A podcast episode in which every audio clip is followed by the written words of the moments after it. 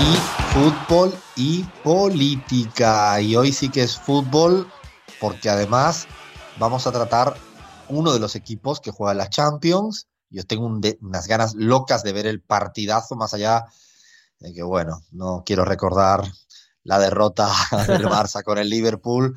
Un poquito me acuerdo, pero bueno, hoy voy de hecho con el Liverpool, voy a confesar la verdad, voy con el Liverpool así nomás. Mira, Alfredo, ustedes no lo pueden ver. Sin resentimientos estuvo a punto a punto de llorar, ¿eh? Casi que se, le asomó una lagrimita.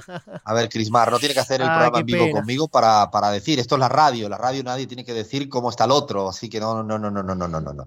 Esto es fútbol y política y vamos a hablar del Tottenham. A ver cómo se pronuncia esto, Crismar. No, yo le voy a, yo le voy al Liverpool. ¿Pero cómo se pronuncia? Ah, no, no puedo. no, va a decir cualquier cosa. A ver, lean. ¿Tú eres capaz de pronunciarlo un poquito mejor de lo que va a decir Crismar? Yo soy un porteño resignado en cuanto a las pronunciaciones en inglés, así que le voy a decir simplemente Tottenham, con una J bien grande. Estamos hablando del club londinense. exactamente, es un club eh, de la ciudad de Londres, uno de los clubes eh, históricos del, del, fútbol inglés, pero que sin embargo hace muchísimo tiempo que no obtiene ningún logro así a nivel, por ejemplo, una final de la Champions League. Y lo cierto es que en este último tiempo el Tottenham, em, Alfredo, ha crecido muchísimo a nivel deportivo, pero también económico. Si te parece, vamos a indagar eh, en esas razones, ¿no? Eh, por las cuales hoy por hoy el Tottenham cuenta con un presupuesto más que abultado, ¿te parece? Sí, me encanta, porque además es el equipo que va a jugar ahora, es el equipo sorpresa, ha, llegado claro. Un poco bajo, no nadie se lo esperaba del todo, ha hecho un campañón en la Champions League, también en la liga inglesa, pero queremos ver qué hay detrás de un equipo que llega al éxito. Es todo tan lindo como se ve de fuera, como nos habla Poquetino y todo eso. A ver, ¿qué has descubierto tú por ahí, Leandro? es que en realidad no estaríamos hablando de una historia como por ejemplo la de la Cenicienta. Hace, hace poco, hace unas temporadas atrás, el Leicester City ganó una, una Premier League con un presupuesto muy bajo, pero en este caso el Tottenham no es ninguna cenicienta, porque, como decía al principio del programa, me preguntaba qué tienen en común el recibo de sueldo, por ejemplo, de eh, la estrella de fútbol Harry Kane con la factura de luz de parte de los porteños y bonaerenses en Argentina. Y lo que tienen en común es un bolsillo, el de Joe Louis.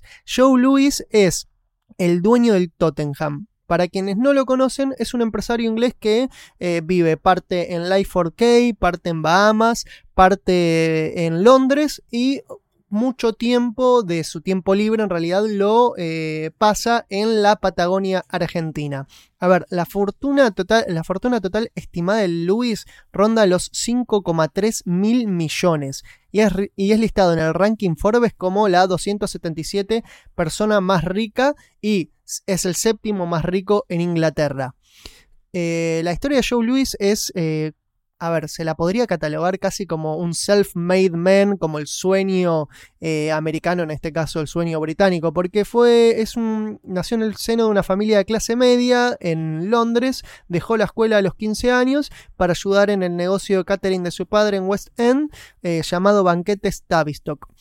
Bueno, cuestión que el negocio empezó a crecer, eh, Luis se hizo parte de las acciones eh, más eh, jugosas de la empresa y en, a finales de 1970 decide vender la empresa y se empieza a dedicar al comercio de divisas en 1980 y en 1990. A ver, recordamos qué pasó en los eh, en los famosos años 90. Mm, Alfredo, a ver, vos que sabes de economía, quizás recuerdes que, por ejemplo, eh, en, en la década de los 90 estuvo el efecto tequila de México, por ejemplo.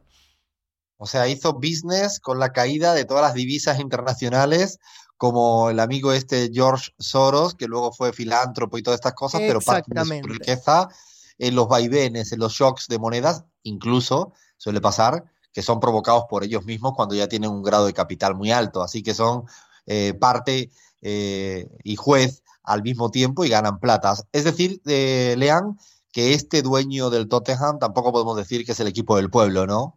Para nada, te cuento que en 1992, a ver, vamos a contar la historia de cómo se hizo con las acciones del, eh, Tottenham brevemente. En 1992 aprovechó el Black Wednesday eh, para asociarse con George Soros, quien nombrabas recientemente, con quien apostó a la devaluación de la libra esterlina en el, mercado, en el mercado cambiario de Europa.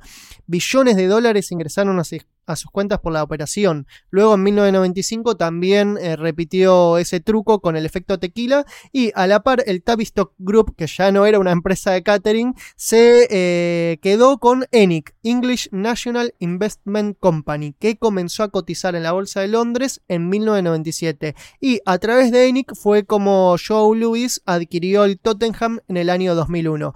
Eh, los Spurs, como se les suele nombrar en la jerga futbolística, tardaron eh, un poquito en arrancar desde las penumbras del fútbol inglés hasta el protagonismo actual, aún sin títulos. Pero lo cierto es que, por ejemplo, fue el club protagonista de uno de los pases más millonarios de la historia del fútbol, como por ejemplo fue el pase de Gareth Bale al Real Madrid. A partir de ese momento, a partir de ese pase ultramillonario por una cifra récord de más de 100 millones de euros en 2013, el Tottenham se empezó a comprar jugadores claves como Eriksen, como el francés Hugo Lloris y el surcoreano Song Heung-min. Negocio redondo para Joe Louis, que estos jugadores que fueron clave para llevar al equipo a lo que está jugando actualmente, que va a ser en breve la, final de la Champions League y quien dice termine campeonando luego de esta operación magnífica. ¿Qué me contás, Alfredo? De hecho, eh, Lean, justamente esto que ocurre en el Tottenham, y voy a decirlo igual que tú, la misma pronunciación, esto que ocurre en el Tottenham con,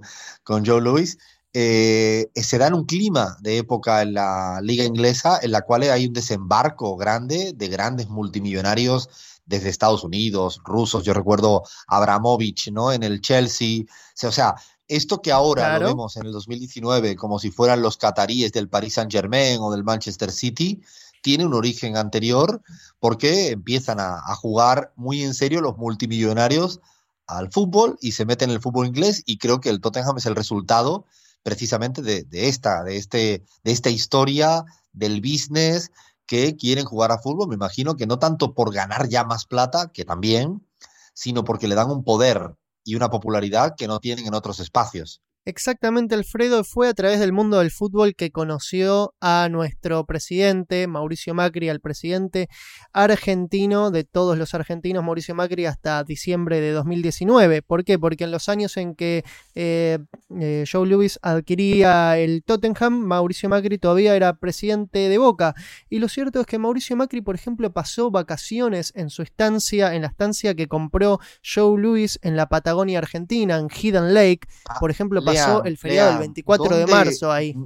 ¿Dónde no ha pasado vacaciones Mauricio Macri? Es una gran pregunta que un día bajo la tiza yo le pido a Crismar y a Abraham, así un poco como de pasadita, que por favor me haga una investigación. ¿Dónde no pasó? Porque ya hemos dicho muchos lugares y ahora tú nos vienes a decir que también pasó vacaciones con este personaje, ¿no? Exactamente, Alfredo, un personaje que en los últimos años fue muy cuestionado por la clase política argentina y también por los medios de comunicación. ¿Por qué?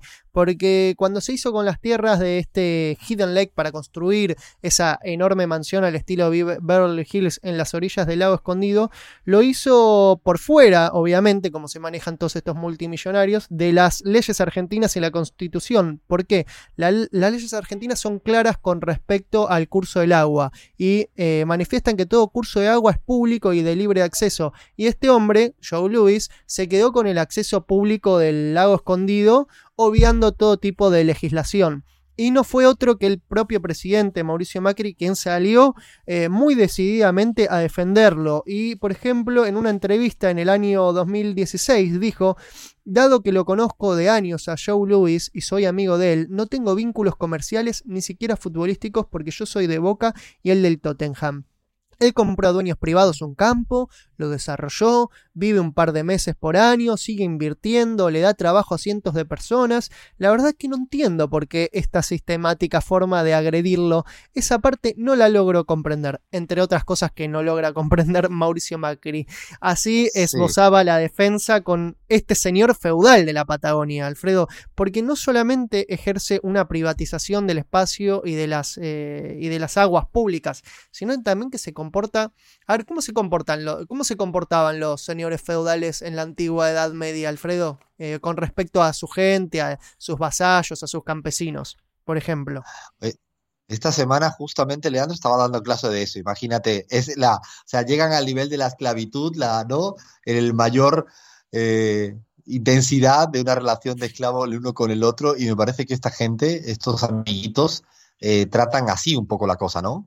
Exactamente, y sobre todo una sensación de, de, ser el padrino de toda una comunidad que ejercía el señorío con sus campesinos, ser el padrino de, todos. Bueno, acá en este caso Joe Louis lo que hace, por ejemplo, es en su mm, casona en Beverly Hills, eh, lleva adelante fiestas y hasta una copa eh, de fútbol, en la cual se enfrentan los eh, familiares y los hijos de sus empleados para total goce del magnate millonario y como una muestra de un pseudo populismo feudalista. Eh, es increíble las cosas que hace con total impunidad Joe Luis. Y te dejo una última, un último detalle con respecto a eh, su injerencia en Argentina y su relación con Mauricio Macri. Eh, Tavistock Group, eh, la empresa de Joe Louis, es accionista de Pampa Energía. Pampa Energía en Argentina es poseedora de la distribución eléctrica de muchísimas personas en Argentina, nada más y nada menos eh, se compone de Edenor, por ejemplo, que es la empresa de servicios eléctricos eh, que brinda electricidad a millones de argentinos, millones de bonaerenses y porteños, y eh, que fue realmente muy beneficiada con el tarifazo de Mauricio Macri. ¿Y quién te dice quizás ese tarifazo le permitió a Joe Luis hacerse con pases tan caros para su querido Tottenham, no? No sé, no me la pongas votando, como dicen incluso en el argot futbolístico porque realmente, ahora que lo pienso, el gol que pueda meter cualquiera viene dado por la tarifa que se haya pagado de más en la Argentina en los dos últimos años. No me provoques, Leandro, que ya has dicho bastante del vínculo del Tottenham, eh, que yo no sabía, pero además no sabía, porque incluso cuando empezamos a plantear esto, dijimos a ver qué encontramos, ¿no? Y esta conexión con la Argentina, o mejor dicho, con el señor Mauricio Macri, de este hombre que hizo fortuna de aquella manera, bueno, mm, quizás ahora todavía me ratifico más en que voy con el Liverpool. Totalmente. Además, te agrego que Pochettino es un referente del español de Barcelona, el club rival del Barcelona Fútbol Club, y que, por ejemplo, expresó te, cuento que expresó sobre la situación eh, de, en Cataluña, vio que ve a la sociedad muy deprimida y crispada. Y por último tuvo una opinión, creo que yo un poquito más positiva con respecto a eh, la situación del Brexit. Dijo que eh, la verdad que los británicos la están chocando con esto del Brexit, lo mejor es quedarse en la Unión Europea. Así comparó eh, la situación de Inglaterra eh, dentro de la Unión Europea como un eh, accidente de tránsito de un auto. Dijo, la verdad que la están rechocando, amigos ingleses. Eso es lo que dijo Mauricio Pochettino. Y voy cerrando con estas conexiones entre Tottenham y política. Y bueno, que los, nuestros queridos oyentes decidan quién les cae mejor. Si el club de Jürgen Klopp, ese alemán que dijo que, por ejemplo, está a favor de, los, de cobrarle impuestos a los más ricos, o este club de Joe Louis Tottenham que se ha beneficiado con los tarifazos contra el pueblo argentino. Bueno, lo mío lo tengo claro, pero voy con el Liverpool porque me gusta su estilo futbolístico, pero ahora con todo lo que me has lanzado aquí, que habrá escuchado todo el mundo, yo estoy seguro que ahora cuando dejen de escuchar el programa La Pizarra dentro de un rato y pongan la Champions, porque la van a poner en la Argentina, en el Ecuador, en Bolivia, en México y también en España, yo creo que vamos, hemos ganado un poco de adeptos al Liverpool y le hemos puesto un poco mala hinchada, mala vibra a la gente del Tottenham. Insisto, la gente del equipo nos puede caer bien o mal, pero sí queríamos caracterizar la gente que está detrás del fútbol, ¿no? Un día le vamos a dedicar también a Florentino Pérez, no solo porque soy del Barça, sino porque tiene unos vínculos muy interesantes, como ha hecho plata a costa de la política, que es otra forma de relacionarse también, como hemos explicado hoy con, con John Luis. Así que bueno, a partir de ahora, no sé con quién vas tú, Abraham, ¿A quién le vas? ¿Al Liverpool o al Tottenham? La verdad es que al Liverpool. Soy fiel a, la ciudad de los Beatles. A ver, Crismar, ¿tú? Te he dicho, te he dicho, Alfredo, que el Liverpool y desde antes incluso, pero ahora más. ¿Lean? Liverpool, totalmente, al club que se enfrentó y también a Margaret Thatcher, que luego lo contaremos en otra edición de Fútbol y Política. bueno, vamos a dejar esto de Margaret Thatcher para la próxima, pero hoy, sin que sirva de precedente, todos los miembros y miembros de la pizarra se ponen de acuerdo y le vamos al mismo equipo. Insisto, no va a pasar más adelante. Vamos a seguir, vamos a hacer una parada, una parada para escuchar informativos, para un poquito de relajar nosotros. Vamos a seguir tomando un poquito, pero poquito vino, porque ahora viene buen análisis de la política europea y española. Esto es La Pizarra.